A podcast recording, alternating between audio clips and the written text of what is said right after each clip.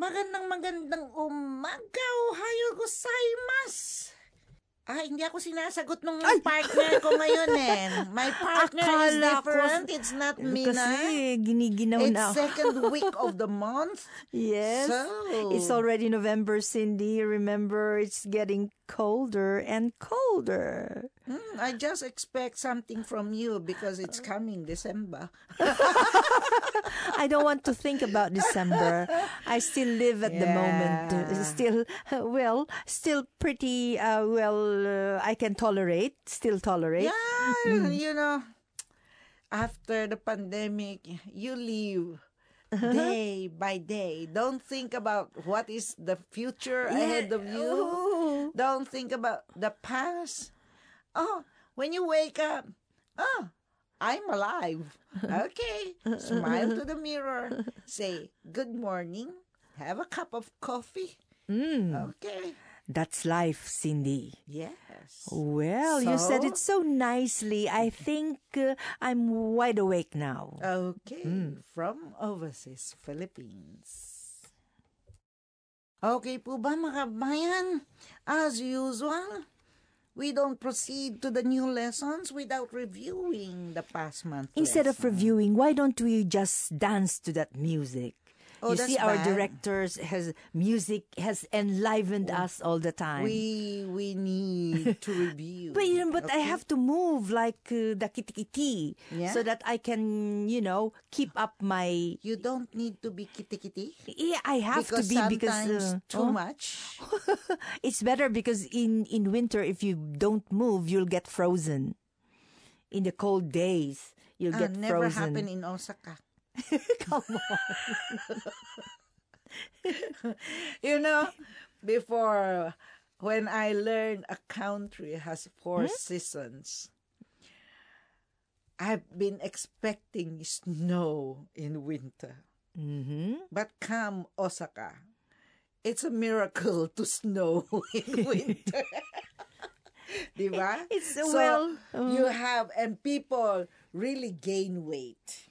Iwa. So ano na nga yung kataga? ah, kilo? Yes, kilo. Mm. At yung galaw ng galaw? Yes, that's kilos. Kilo. Yes. That's kayo why the- po, mm. kumusta po kayo? Every morning, kumikilos ba kayo? I think they shoot to the beat of that music. Mm.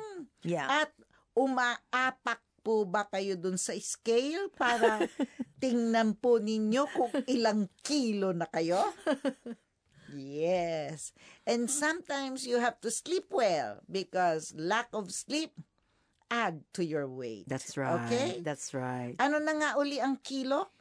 Kilograms in English Yes. Ano naman ang kilos? to move in English. Yung kilo, kahit ano, basta timbang. Oh, yes. Okay.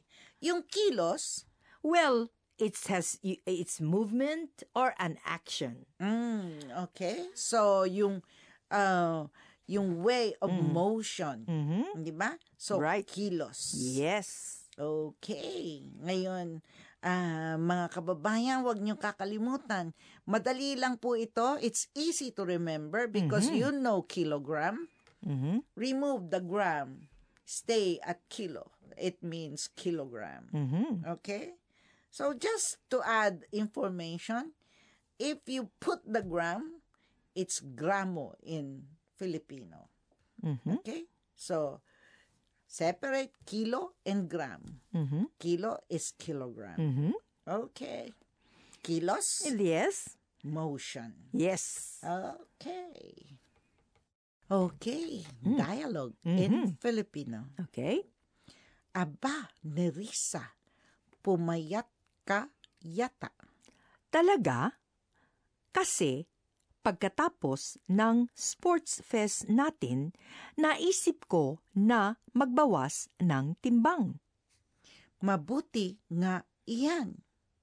Nakita ko sa Instagram na sumali ka sa isang workcation sa train. Proyekto iyon ng isang women's group sa lugar namin. may nakilala akong Pilipina, si Pena Francia. Ah, kilala ko siya. Bumili ako ng water purifier sa kanya. Ako rin. Napakainam sa katawan kaya nabawasan ako ng limang kilo.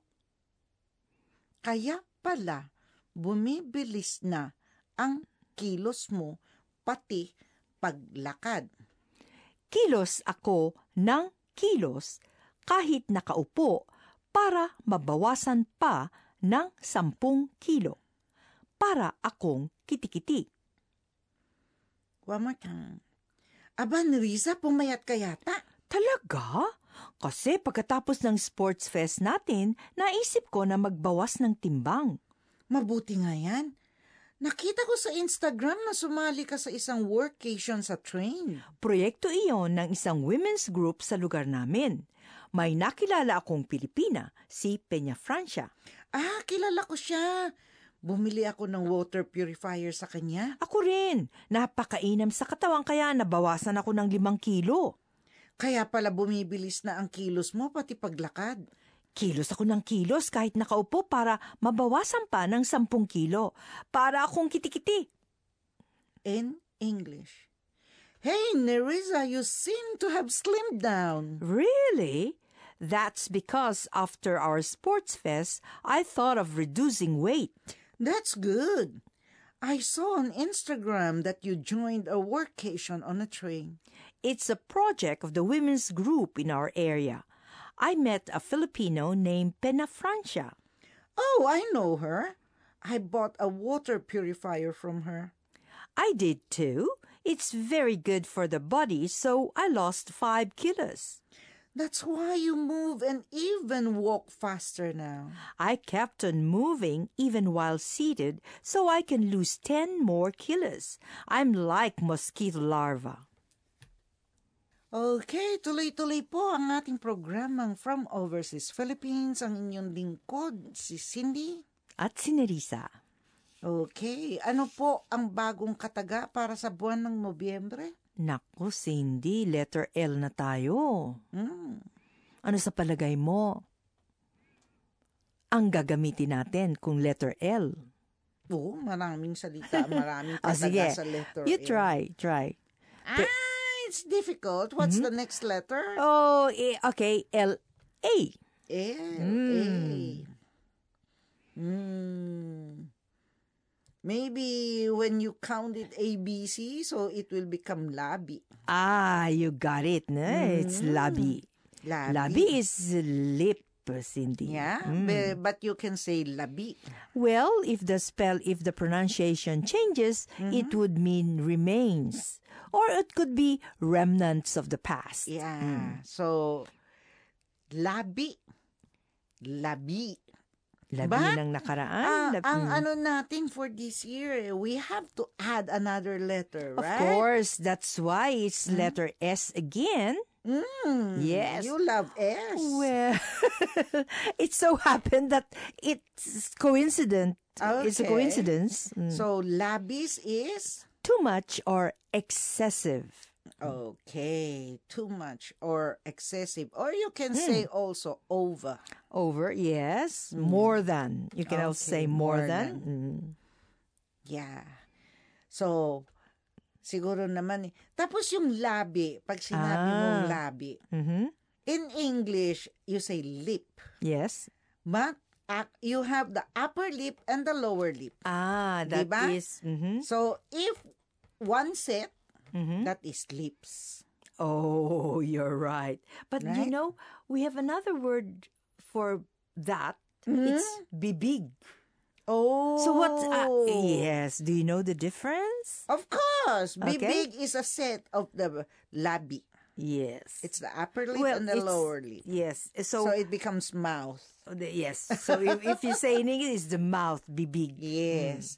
Kasi natural maraming tao nagsasabing lips, Mm. Mm. 'di ba? Her lips.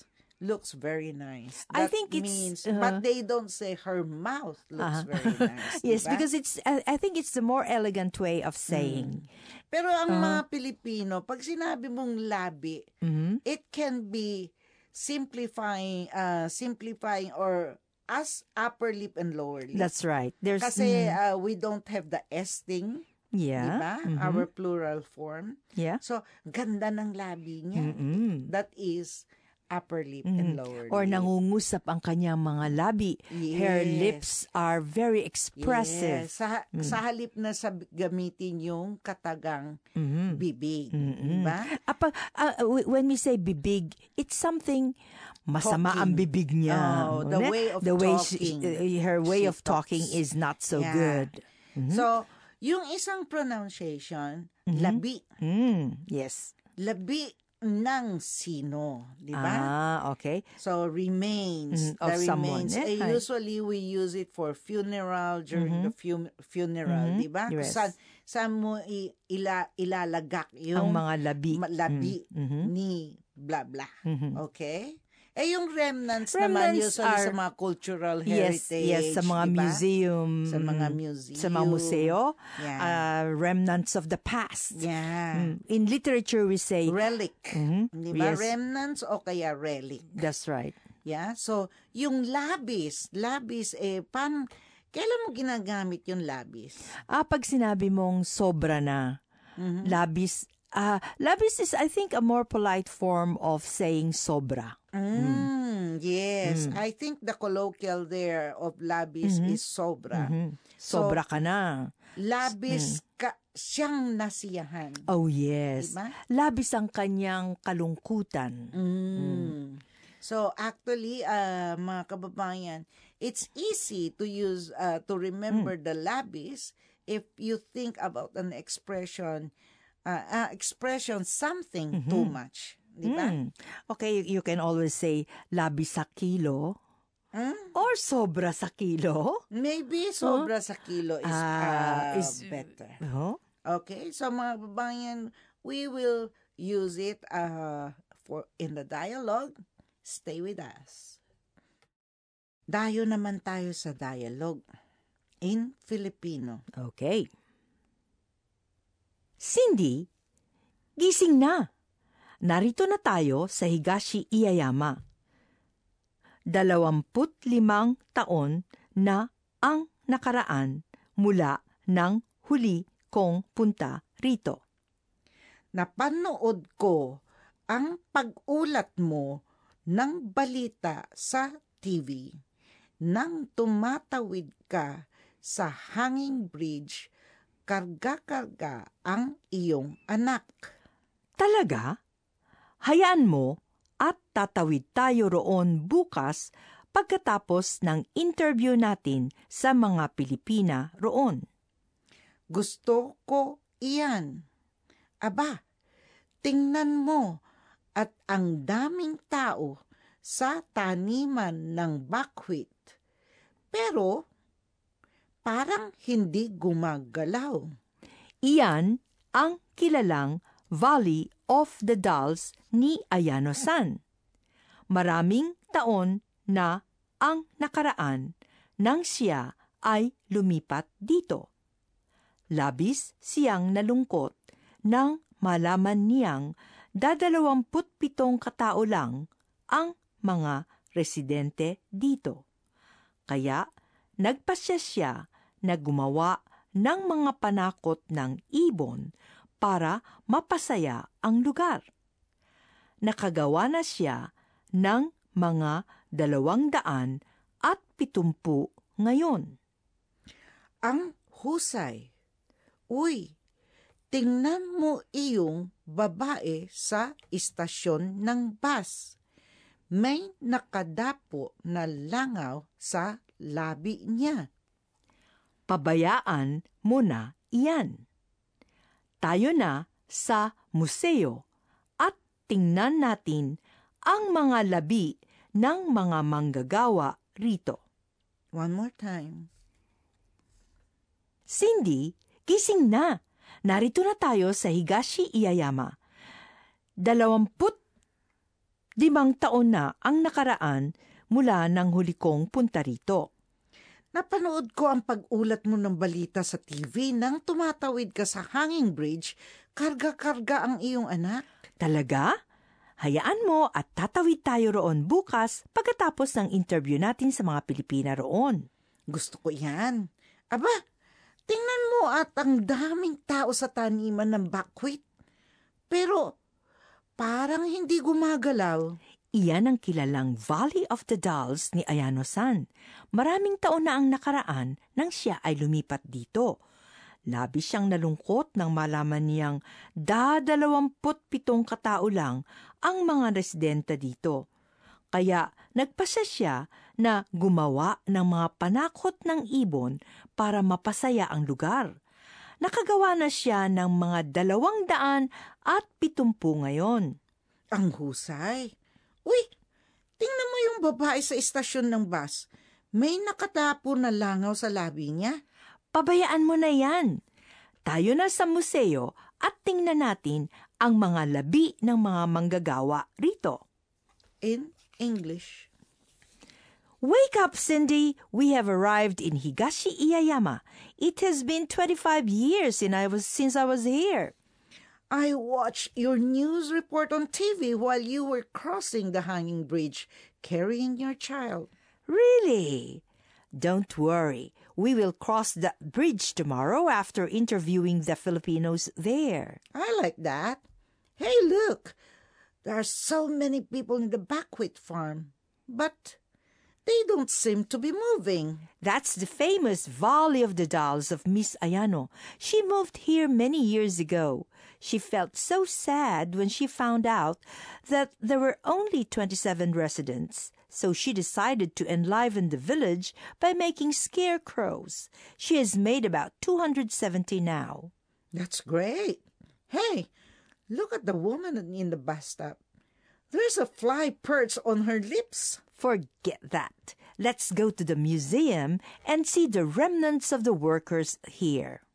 Dayo naman tayo ngayon sa vocabulary. Gising. Wake up. Narito na. We're here. Nakaraan. Past. Mahigit. More than. Mula. From.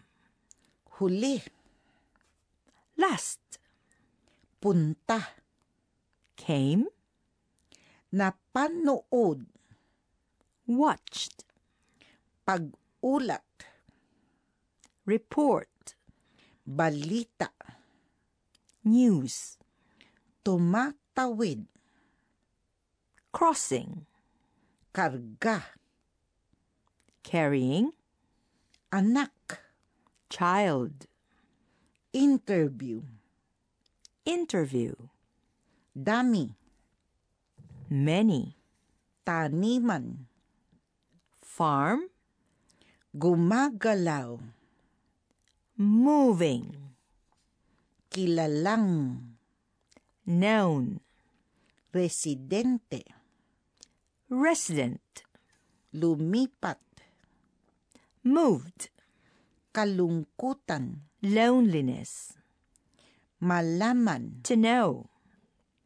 Panakot ng ibon. Scarecrow. Nagawa. Has done. Husay. Good at. Estasyon. Station. Nakadapo. Perched on. Langaw. Fly. Pabayaan. Let's go. Forget it. Mapasaya. To enliven. Museo. Museum. Okay po ba mga kababayan? Itong buwan ng Nobyembre, di ba? Palapit ng palapit na tayo sa katapusan ng taon. I thought Cindy you don't you don't worry about the future. Mm-hmm. Oh, I don't worry. I'm just mentioning. Uh, time really passed so fast now Mm-hmm. na you don't mm, even realize dahil p- pandemic, di ba? Uh-huh. Nagka-pandemic. So, Christmas is not just like Christmas before. So, something Well. like it's the same. It's so, you can alright see since- groceries, so many decorations and everything. But the spirit is different. Well, You know? Mm-hmm. Cindy, it- it comes with the times that uh, sometimes it th- things have to change for the better. Oh, and yes. uh, i- if you know the story of Michael and the uh, how do you say the time uh, how in Japanese they call it the, the novel is Jikandorobo. Oh, How- what was the, title again? Uh, The- the Back men to the in- Future. The- N- uh, back to the Future, n- right? no, it's no, it- Michael it- Fox. N- uh, no, no, no, Michael Andy. oh, it's the novelist. Yes, yes, Oh, and okay. it says I thought it's eh, the movie. they they hope time will stop. Yeah. Yes, so that you can Time relish will every never moment. stop. Yes, You know? we'll have to you we have to go forward. We'll have to move. And I Mm. hope the people think yung kilos ng mga tao Ah, ay for the better, but sometimes you need to ask, Mm. is it really for the better? Okay, well, Eh, mga it's all, kababayan? it's all in the mind. yeah, so we need to reflect also. So, kilo, Mhm. tingnan po ninyo, ingat po kayo sa inyong... ah, yung inyong timbang. At na- baka lumabis. Sana wag Mm. labis. Oh yeah, okay. At ah, mahirap po ang makita ng ah, sabihin ng inyong mga labi ang katunayan. ano ba ito na yan? What do you mean, Cindy? Either, either lumaki o lumiit. But, Di ba? But I envy. oo. Ah, on uh, you know you Uh-huh. can grow big taller but not horizontally but vertically okay so labis Mm-hmm. ang kalungkutan ng maraming Pilipino dahil hindi makauwi di ba Ah, so pero pwede but na. Mm-hmm. anytime anytime your thought can bring home who you think of Mm-hmm. Well, Alright, wow, that's a yeah. nice way to put it. This okay? is Cindy saying hanggang sa muli. Hanggang sa muli. Bye!